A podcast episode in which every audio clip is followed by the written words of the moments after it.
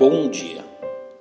A mais grave situação que um ser humano pode enfrentar. Em Mateus capítulo 12, lemos: Então alguns dos escribas e dos fariseus responderam, dizendo: Mestre, quiséramos ver da tua parte algum sinal. Mas ele lhes respondeu e disse: Uma geração má e adúltera pede um sinal. Porém, não se lhe dará sinal senão o sinal do profeta Jonas. Pois, como Jonas esteve três dias e três noites no ventre da baleia, assim estará o filho do homem três dias e três noites no coração da terra. Os ninivitas ressurgirão no juízo com esta geração e a condenarão, porque se arrependeram com a pregação de Jonas. E eis que está aqui quem é maior do que Jonas. A rainha do sul se levantará no juízo com esta geração e a condenará, porque veio dos confins da terra para ouvir a sabedoria de Salomão. E eis que está aqui quem é maior do que Salomão. De todas as situações terríveis que um ser humano pode enfrentar, possivelmente nenhuma delas é mais grave do que a condição dos homens descritos nesta narrativa. Eles acabam de desafiar aquele a quem Deus Pai concedeu autoridade para julgar todos os homens. Em João 5:22 lemos: O Pai a ninguém julga, mas deu ao Filho todo o juízo. O atrevimento deles é assim descrito por Jesus.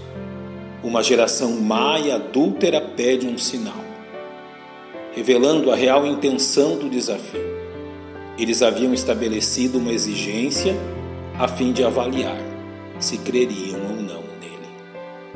É importante entendermos a função dos sinais dentro da revelação de Deus aos homens, compreendermos quão grande é o peso sobre eles. O padrão de Deus sempre foi conceder uma prova ou sinal sobrenatural a fim de autentificar o comissionamento divino de seus servos. A Moisés o Senhor concedeu o maná. A Josué fez parar o sol e a lua. A Samuel enviou trovões em um céu limpo. Para Elias mandou fogo do céu. Para Isaías fez recuar a sombra do relógio do sol.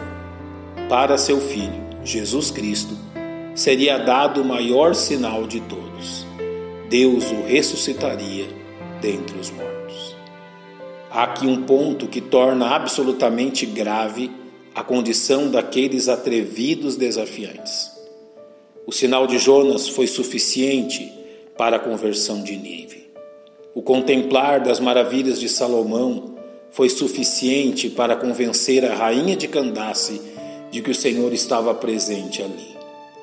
Mas no julgamento daqueles homens, a ressurreição do Filho de Deus não foi um sinal satisfatório para que viessem a crer. É terrível pensar o que aguarda esses homens no juízo final.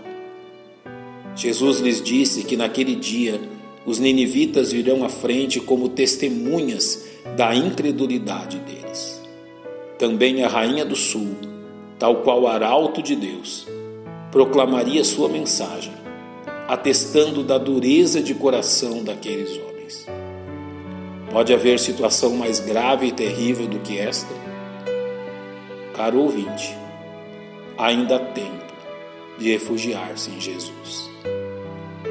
Em Romanos capítulo 10, versos 9 e 10 lemos: Se com tua boca confessares ao Senhor Jesus, e em teu coração creres que Deus o ressuscitou dentre os mortos, serás salvo. Visto que com o coração se crê para a justiça, e com a boca se faz confissão para a salvação.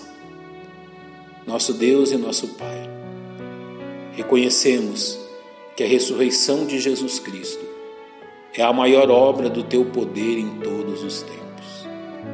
Descansamos na Sua verdade e na suficiência do sacrifício de Cristo por nós. Abençoa-nos neste dia, é o que rogamos em nome dele. Amém. Um bom dia e que Deus lhe abençoe.